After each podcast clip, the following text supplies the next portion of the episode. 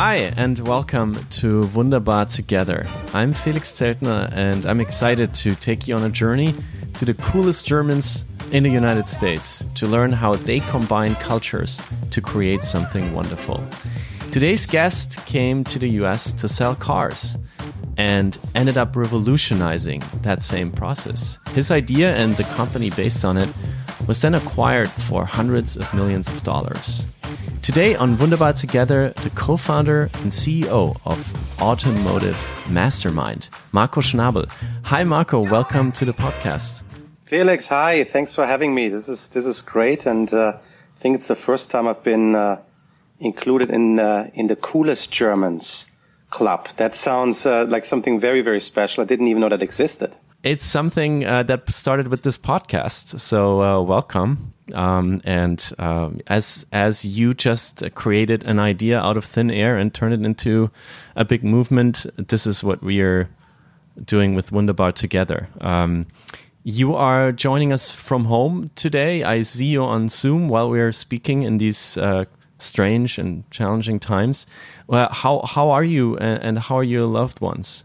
Uh, we're doing well. We uh, we live north of the city in in Connecticut, and uh, we just had our second child uh, in the middle of the pandemic. We uh, had to uh, go into the city, go to the hospital, and fortunately, the the governor had had extended an executive order that would allow us and me to join my wife during labor, and we had our second child, a little boy by the name of Raphael. Um, he has a big sister, almost, uh, yeah, she's over two and a half now, by the name of Isabella. And uh, the two of us are keeping us up day and night. We, uh, we're, uh, you know, we're enjoying them very much and have a good distraction at home, despite obviously the distraction throughout the, the globe, right? That's, that's hitting all of us. And may I just say, you're not the first, you're not the second, you're the third guest on this very young podcast that had a baby uh, over the last couple of, of weeks and months. so, congratulations to you, Marco, and to your family. It's wonderful to hear that you're doing well. And welcome to the club of recent parents, parents who have had this experience, which is already overwhelming, in an even more overwhelming time. Um, and uh, how did you, may I ask, experience the entire hospital thing and your your partner? How does how did that go? How did you feel being in a hospital in this time? How did the, the hospital staff and all that work out? I'm asking because we had um, a couple here on the podcast just two weeks ago who also had a baby um, during the pandemic here in New York City, and they said they were so amazed by you know how professional and how friendly and how how calm uh, the atmosphere was for them in the hospital, despite all of you know what was going on in other parts of that same institution. Yeah, that's great to hear, and that was very much our experience. Uh, we went to New York Presbyterian, and we were treated um, extremely well, and they they did a fantastic job in organizing the processes for um, you know for for for baby deliveries as well as for um, um, other patients, um, I felt, you know, it was clearly an experience that um, I wanted to be part of. I wanted to support my wife, and uh, they did everything they could by also providing the necessary precautions regarding the the virus to uh, to make us feel very comfortable. So it was a really great experience. Um, I did unfortunately, just like all the other parents uh, had to leave shortly a few hours after our son was born and then could only pick up my wife curbside and son curbside uh, a day and a half later. So that was a little awkward and it was a very hard drive home as it was seven in the morning and after many hours of, of uh, excitement, I was very tired. And, um, you know, that, that, uh, that will be forever in my, in my memory. Um, so uh, it was a great experience. We're very grateful for the staff. Uh, they went above and beyond their uh, regular job to to help us and our family, which which is wonderful. I'm uh, I'm sure that the um, you know that part of the hospital because it's it's separated and it's only dedicated to uh, to uh, deliveries um, was not all that busy. However, my prediction is that in nine months from now, that part will be the busy part, where hopefully the other parts won't be that busy anymore, with all the pandemic children being born. Um, so, so um, you know, again, thanks thanks to uh, to the team there that helped us so well. A positive outlook in a in a strange time. Thank you, Marco. Um, and I would like to ask you about your childhood first. Um, your childhood in Germany. Can you go back with us um, to that magical time when you grew up uh, in the Rhineland and maybe share an image with us, a picture? What what did your childhood look like? Of course, it's magical when you grow up in or close to Cologne, Germany. What else can be more magical than growing up uh, in the middle of Carnival? At the time, uh, the capital was still in Bonn. I lived right in the middle, and um, you know have have a lot of fond memories of of my friends that I'm still friends with. Uh, growing up, you know, um, early we had a plum tree in our our front yard, picking plums, selling them. Um, you know, I had uh, in my teenage years a lot of different. I, I, I, wouldn't go as far as calling them motorcycles; they were mopeds, and uh, a lot of to my fr- American friends, I had to explain what that is. But in Germany, it was actually a, a cool thing. And then the scooters came.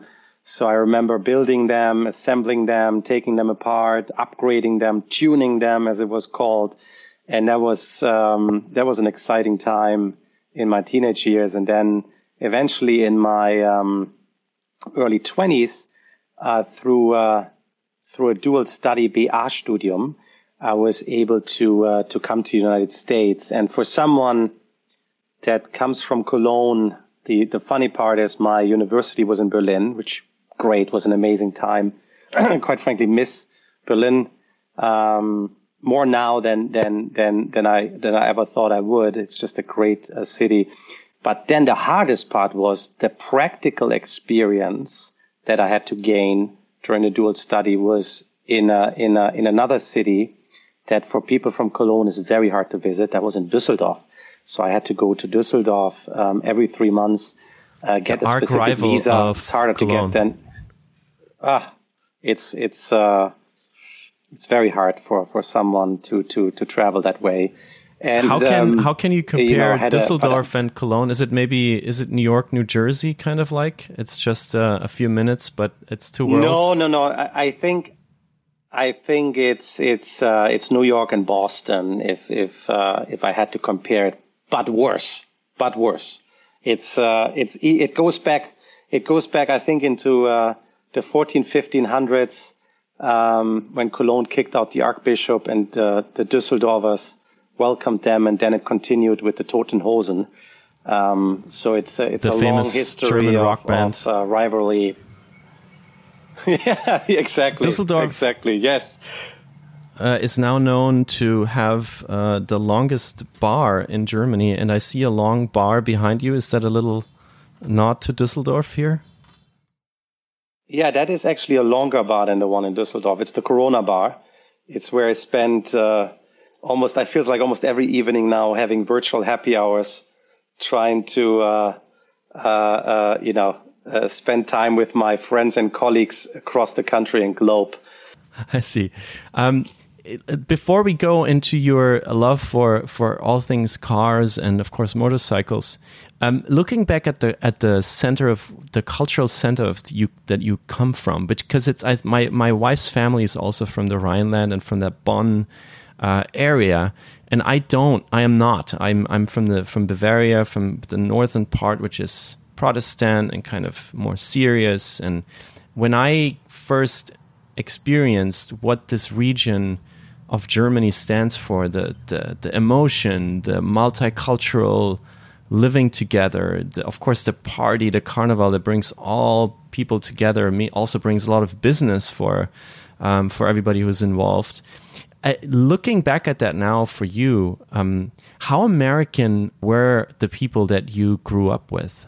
Uh, how American was the way of living there? Well, um, so I'll speak in general terms first. I think what the Rhineland has taught me is to be open minded, is to be inclusive, is to take nothing too serious, um, and just you know be be a person that wants to that's curious that wants to get to know others and and other things.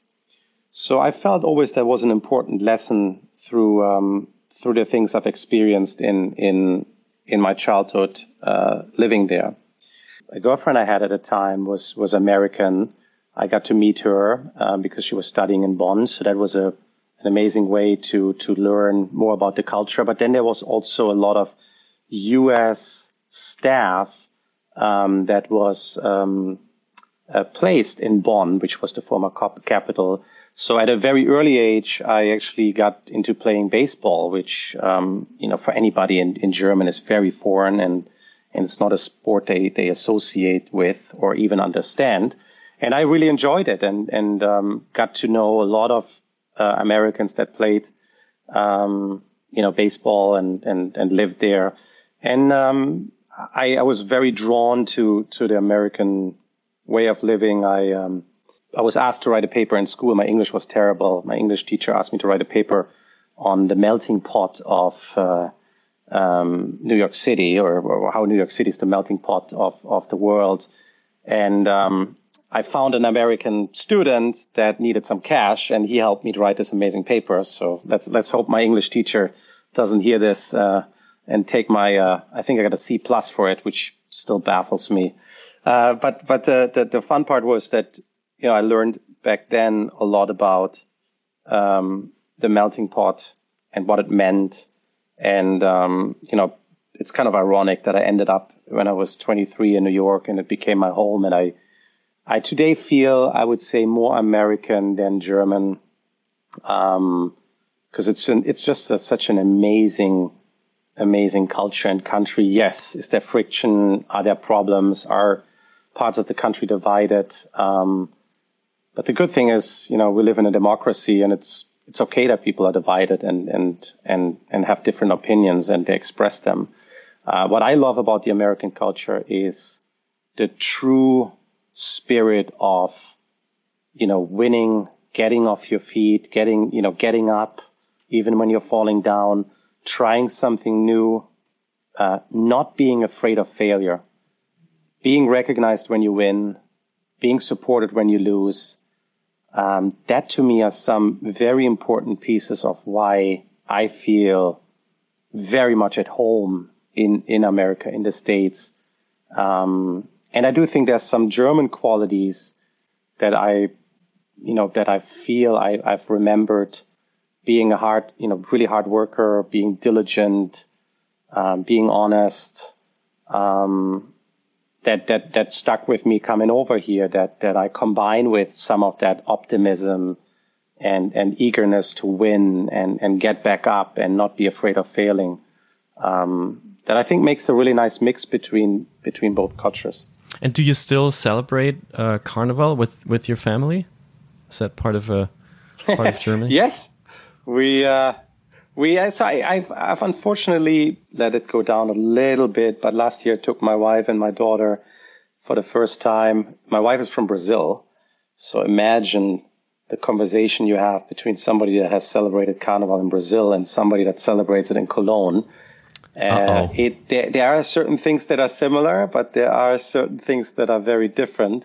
But uh, we still we still celebrate it, and um, I uh, I feel very connected. I still have some very close friends, and my parents are still there. So I'm always uh, always happy and excited when I can go home. Do you have um, a favorite carnival song?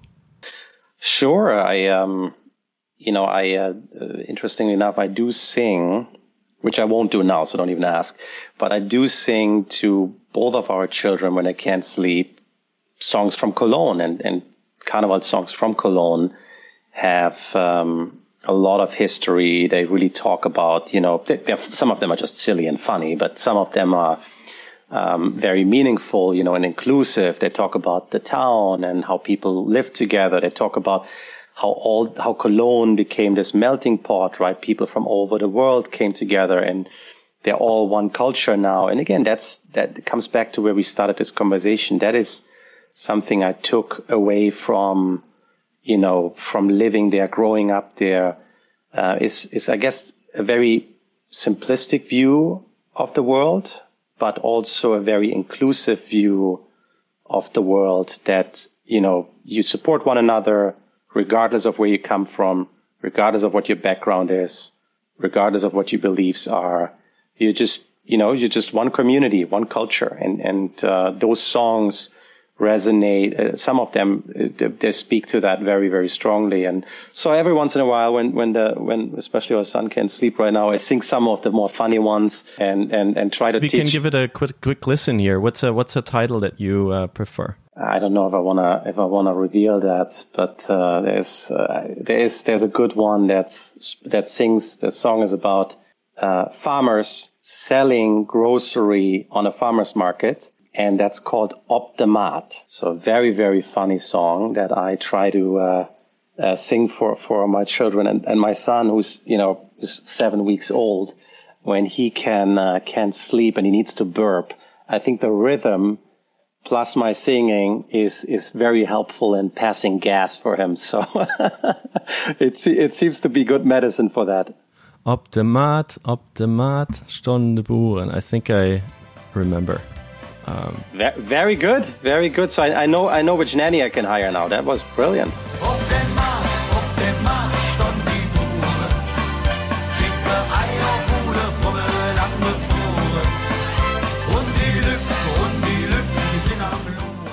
Marco, let's spend some time on uh, cars. Uh, you got into cars through vocational training uh, as a student at Daimler, and as these kind of apprenticeship style vocational careers are still rather unusual in the US. Would you mind uh, explaining to our listeners how did your life between school and car company look like? How did that work? Maybe I'll go go one step further back. My father worked in the auto industry in Germany for probably 40 years. My mom worked as an architect. She was trained as an architect, and my father was in the auto side. And for me, uh, I wanted to follow into one of those two footsteps. So I, uh, I, I, always had a, a love for, for both, you know, design and, and, and houses, but much more passion for horsepower and speed. So uh, I ended up um, following my father. I, I, visited a lot of the car shows with him in Germany at a young age. Was trading the the pins. So a pin is uh, is the the logo of the car maker, and every year at the car show they were uh, handing out new new pins, and then you could trade them against the old ones. So I, I kind of got some of my I guess sales salesmanship at, at five years old, running from stand to stand, trying to, to trade these these car maker pins.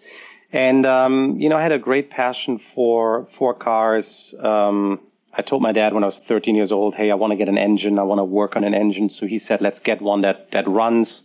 So we, we bought a, we bought our first moped that I could then use, um, to take apart and, and put back together and really learn how to, uh, to work on a, on, on an engine, on, on mechanics. Um, that was incredibly exciting.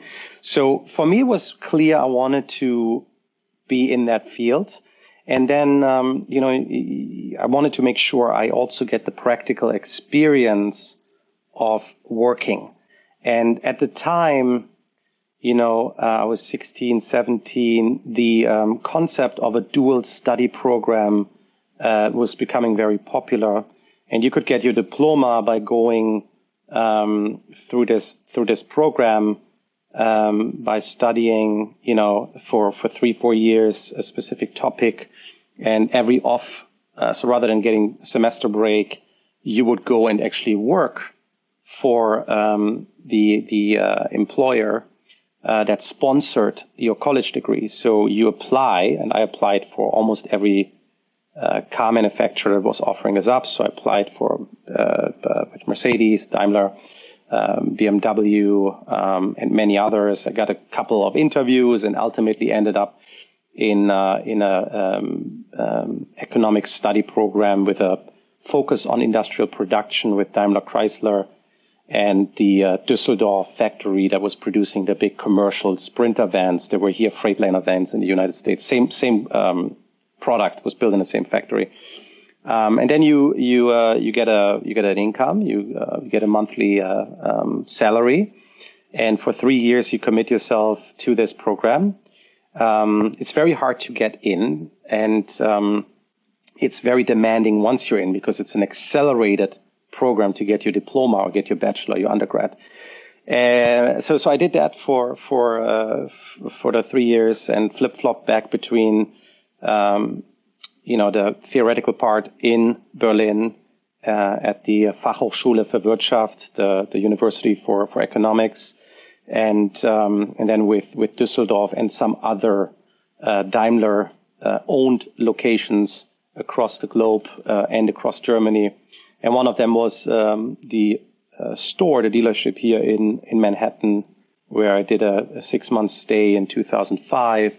Fell in love with with just the people there, the work here, um, the people in the states, the city, of course, and uh, got an offer once I was done with college to come back and uh, and did that. So the the great part, and for people that um, you know maybe for younger people that are thinking about um, what do I want to do next, this allows you really you know the combination of practical application of what you've learned and the theoretical part allowed me my my personal profile to um, learn faster because I, I am not very good sitting still in a classroom reading tons of books. I learn while I do, and that helped me um, accelerate my my learning curve through uh, through this program, which which was really uh, helpful. You just described that you uh, were an intern at uh, Mercedes uh, in in the Manhattan branch, um,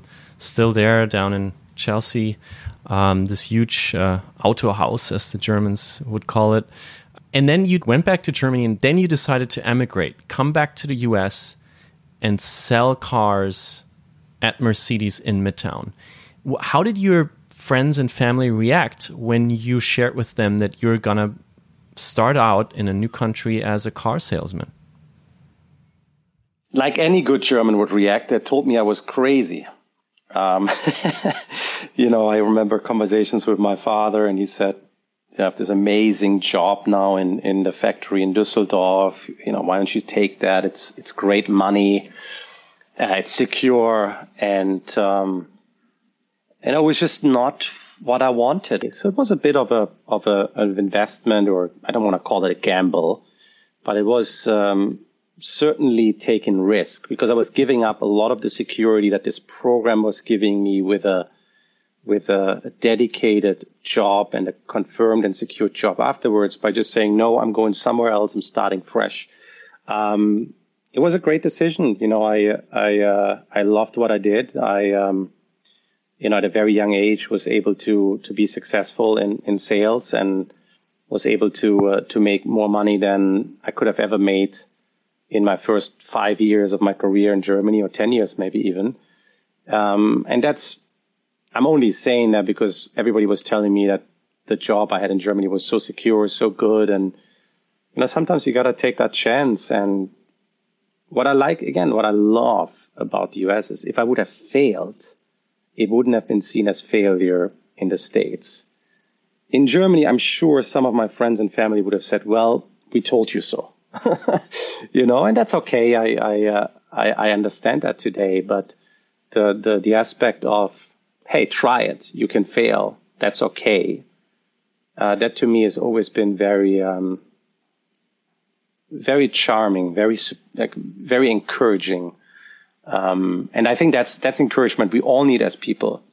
You know, you should not be um, you should you should consider what the consequences are. You shouldn't be reckless, right? Especially if you have family. But at a young age, you know, try things. You know, I, I regret today that I've never gone on a European road trip for for a few months. I've I've friends that have done it. I've I know people that do it today at a young age. I admire that because that that takes bravery too, and allows you to collect experiences that I think will help you your entire life but I am glad I did this this this this sales um, took this sales role, and I had great mentors here, great supporters here in the states that that wanted to wanted to make sure I I'm succeeding. Can you describe this to us? How does selling cars in the middle of New York City look like? New York City is a place where most people prefer to walk, take the train if they can. Um, how does that actually work? How do you sell a Mercedes Benz in the middle of Manhattan? Can you describe that? Yeah, we, we always said at the dealership that we sell cars to people that don't drive. and and you know you learn all these things when you're 23 or 24 and you hear them and you laugh but you don't really understand them you know now i understand. Them like people really don't drive in that city. They use them to go out on the hamptons or or go grocery shopping shopping outside of the city. Um, so that that in itself was always funny. Um, but it's been one of the best experiences of my life for for so many reasons. I think that selling selling something in general, regardless of what it is, forces you, pushes you, requires that you engage with people. And selling cars in Manhattan exposes you to all walks of life.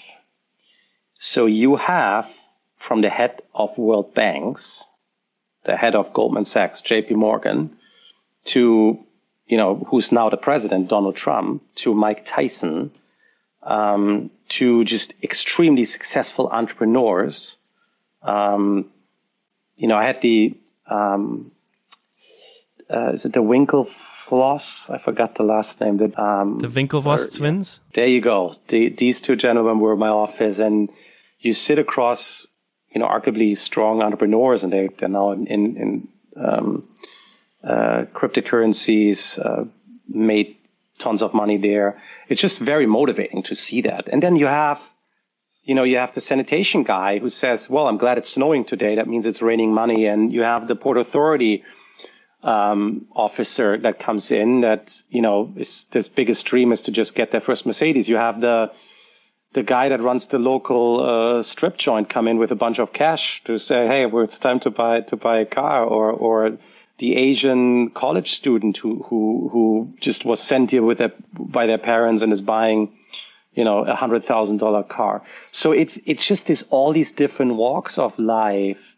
and I always felt that you can learn something from all of them. So that's the beautiful part about selling. If you enjoy it and you don't see it as you know, a shore or a, a mechanism to survive, but truly a passion. If you can develop a passion for sales, it's one of the greatest professions um, I can I can think of. Clearly, right? I mean, being a, a, a, brain surgeon that saves lives and and or an EMT that saves people, you know, so many are doing such hard work today these days, especially, you know, nothing compares to that. I mean, you're doing you're doing something to the greater good of of humanity.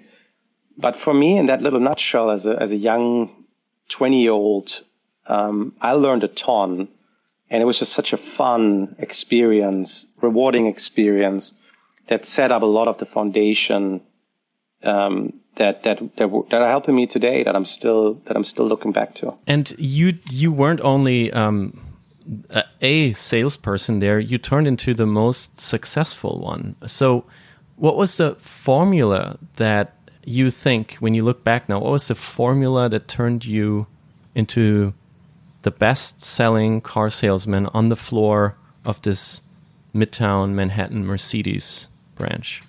Yeah, we have to be careful when I say that because there's a lot of people that uh, that will claim including my my friend and co-founder of Mastermind that always said he was better than me. Uh, so the rivalry the competition um, has always been big, and there were many people that were much better than me. But there were times where I was well, I was better than them. So you know, I, I took a lot of pride in that. And I think, by the way, being competitive is one of the aspects that makes for a great salesperson or for a great anything. You know, if you're really competitive and you want to win that is a great ingredient to to be successful in life. You know, sometimes people ask what makes a great entrepreneur? Why have you been successful with Mastermind? I think it's three things. It's EQ, IQ, and GQ, and I'll explain all three. So it's the intelligence you need just to put things together. You don't need to be the smartest. You don't need to be, um, you know, a genius But you need to be smart enough to understand, is there a problem that I can solve? Same with selling a car. How do I sell this car? What is the path? What's the problem for the customer that I can help solve? How do I get there? Okay. That's the intelligent piece. The second, the EQ is the emotional intelligence. You need to be able to relate to people. You need to be able to have a sensitivity to understand what people are feeling, thinking, to be proactive, you know, in, in, in, in addressing the customer's needs, connecting with them, building trust, building a relationship. Same thing you would do in building a business. And then the last one, GQ, is not looks as much as people uh, uh, said uh, that that's what you need. No, it's it's having grit. You know, it's not giving up. It's being first in, last out in the store. It's being uh, uh, um, first one up in the morning, uh, opening up your laptop uh, on your coffee table and working at five in the morning and 10 o'clock at night to start a company, working through the weekends, giving up uh, things you enjoy doing in your free time to, to close a deal, right? Like I, I drove out to customers on a Sunday and gave up my Sunday for it. And, and so have others. Like again, I'm not, I'm not the, the only one that has done that. I just want to call out those three categories as, as being very important in being successful in sales or anything for that matter. What do you think is the biggest misconception about car salesmen?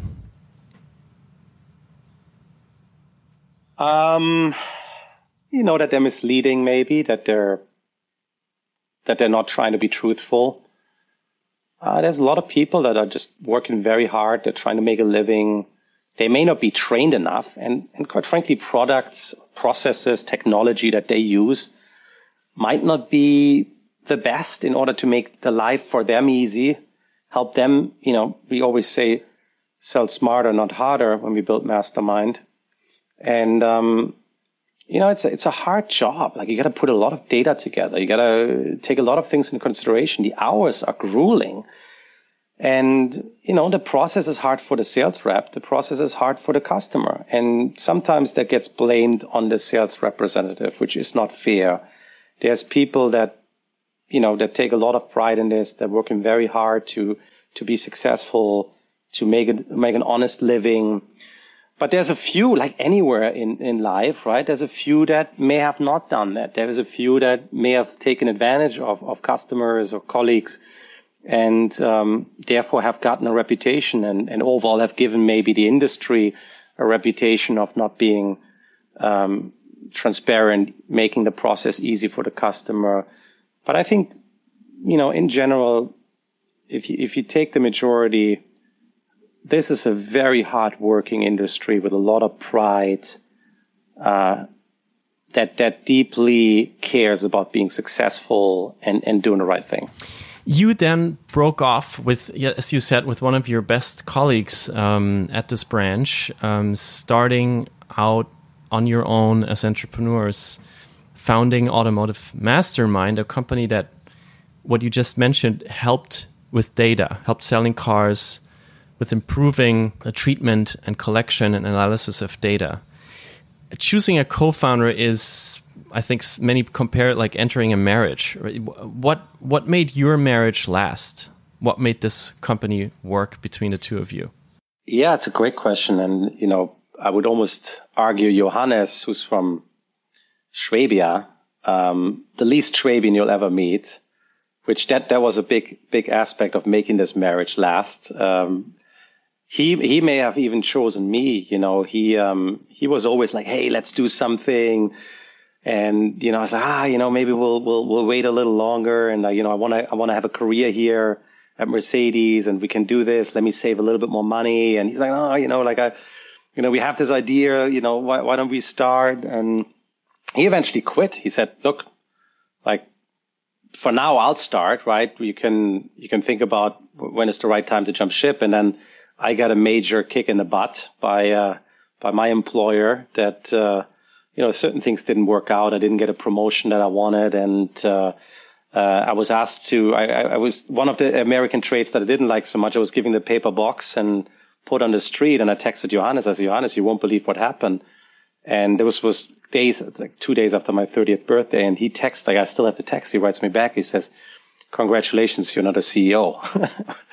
you know, and, and it made me feel, um, like I was in a real crisis in my life in that moment because that that should have never happened. I was convinced, you know, that like I was blindsided by it, and and I was uh, convinced it shouldn't have happened. And and for Johannes at the time to to send such a positive message to say, okay, now we're all in. Like now we're now we're effing going.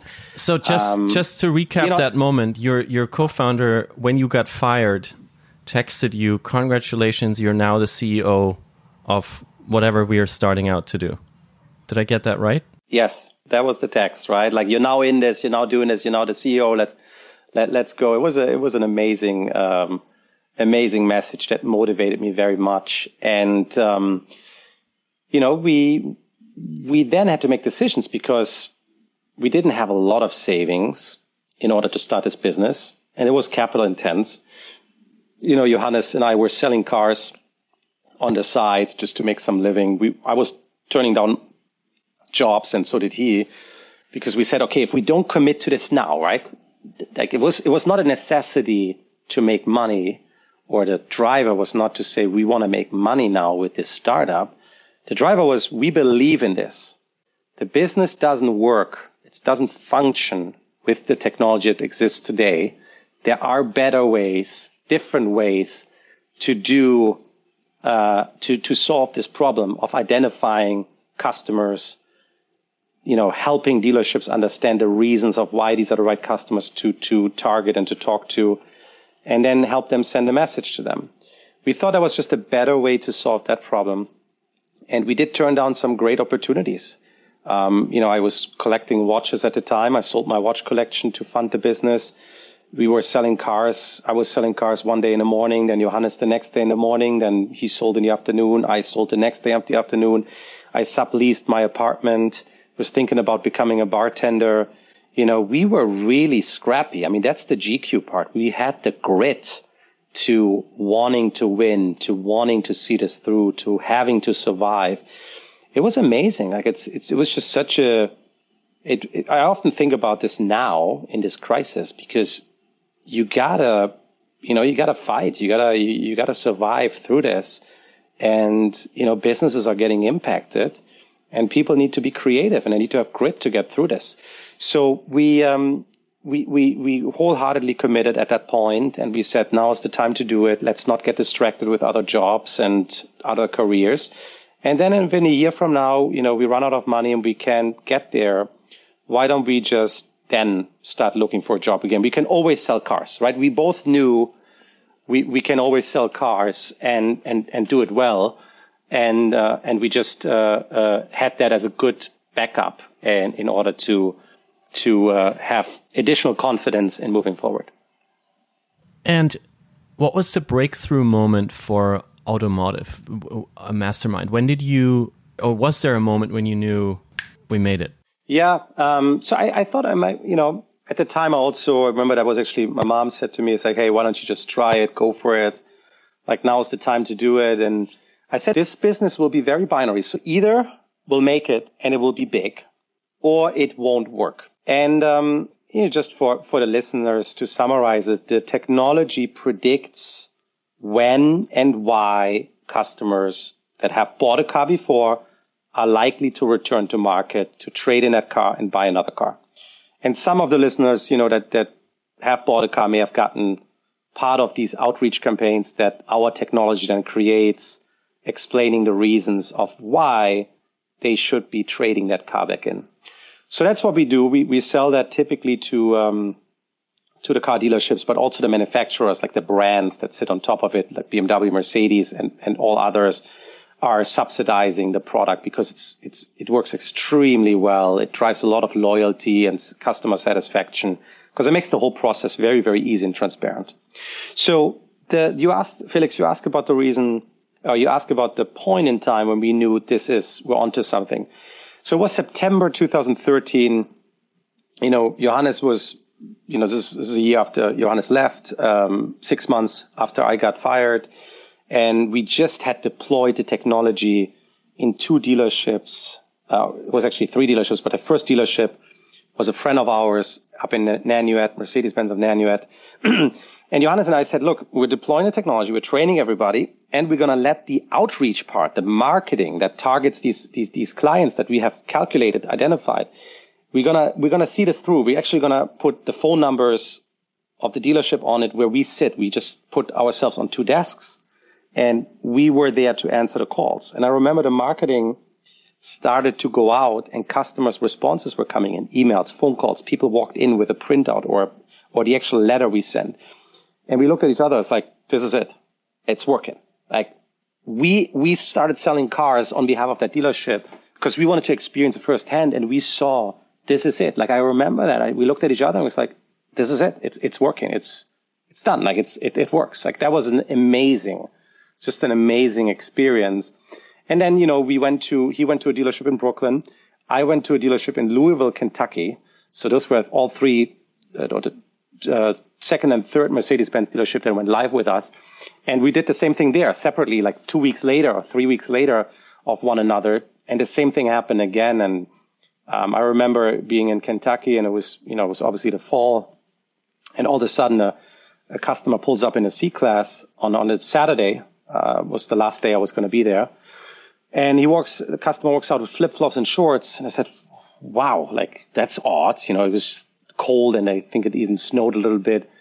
And they came, they drove all the way from Florida, leaving their vacation because they had gotten the email that our program produced. They said, is this offer true? We want to buy a car.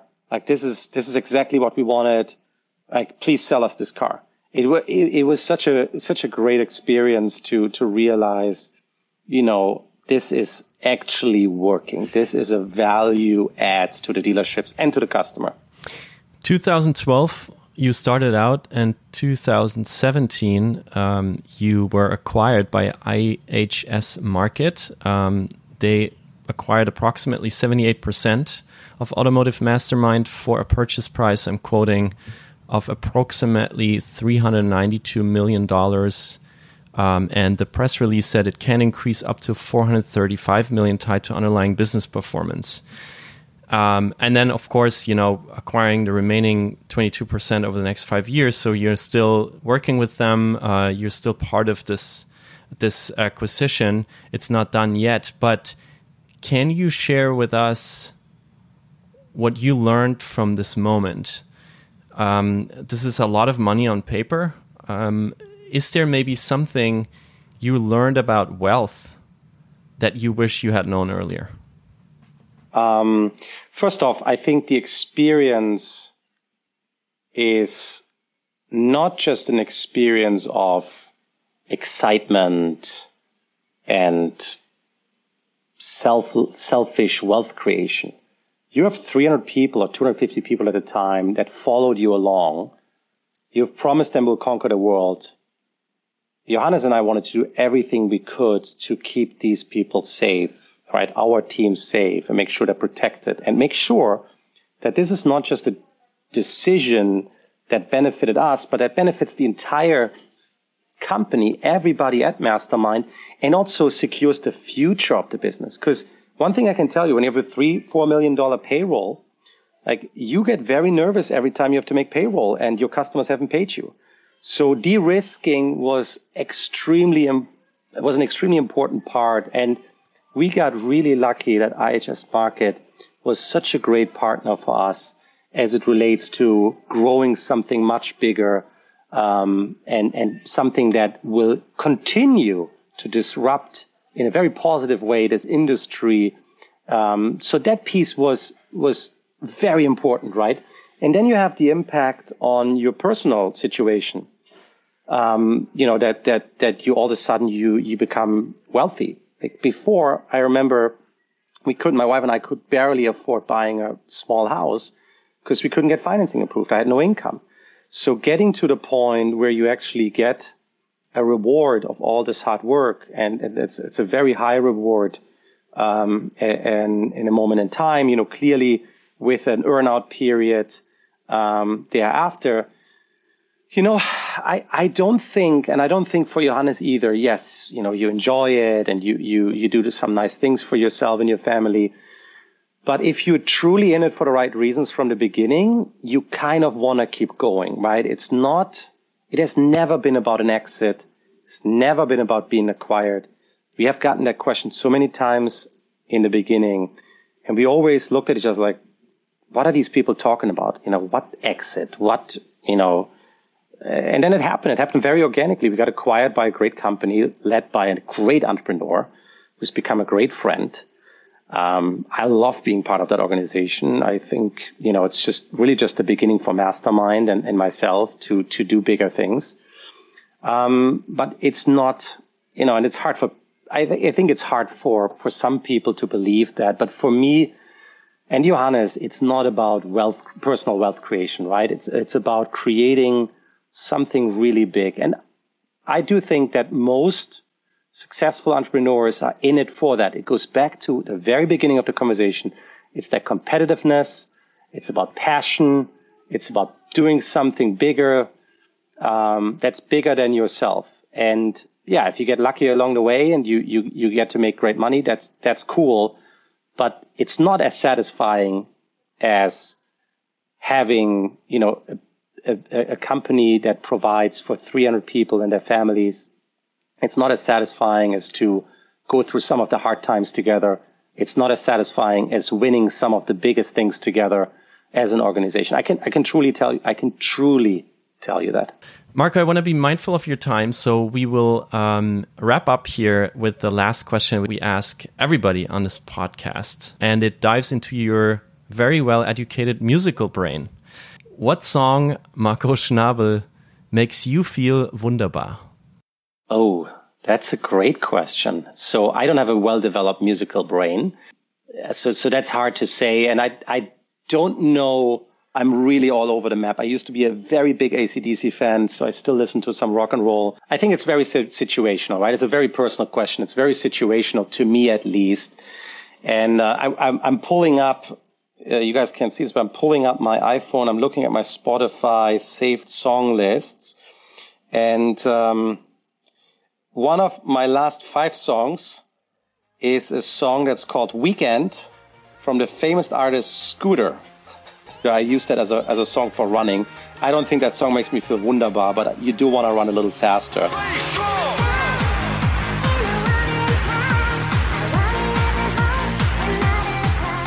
We, of course, will end this conversation where we started with Germany. Um, Scooter is a hardcore rave techno band from Hamburg, and we will play them here on Wunderbar together thank you so much, Marco. It was wonderful to have you on the podcast. Great, Felix. This was a lot of fun. Thank you for for reaching out. I, I truly enjoyed it, and I hope some of this was helpful. Thank you. Thank you, and thanks to our producer Peter Took. Thanks to Wunderbar Together, the project that inspired and supports this podcast. If you would like to find out more about it, please head over to wunderbartogether.org. And if you like this podcast, please leave us a comment on Apple Podcasts and subscribe to us wherever you listen to your favorite podcasts. My name is Felix Zeltner. Stay wunderbar. See you soon. Bye bye.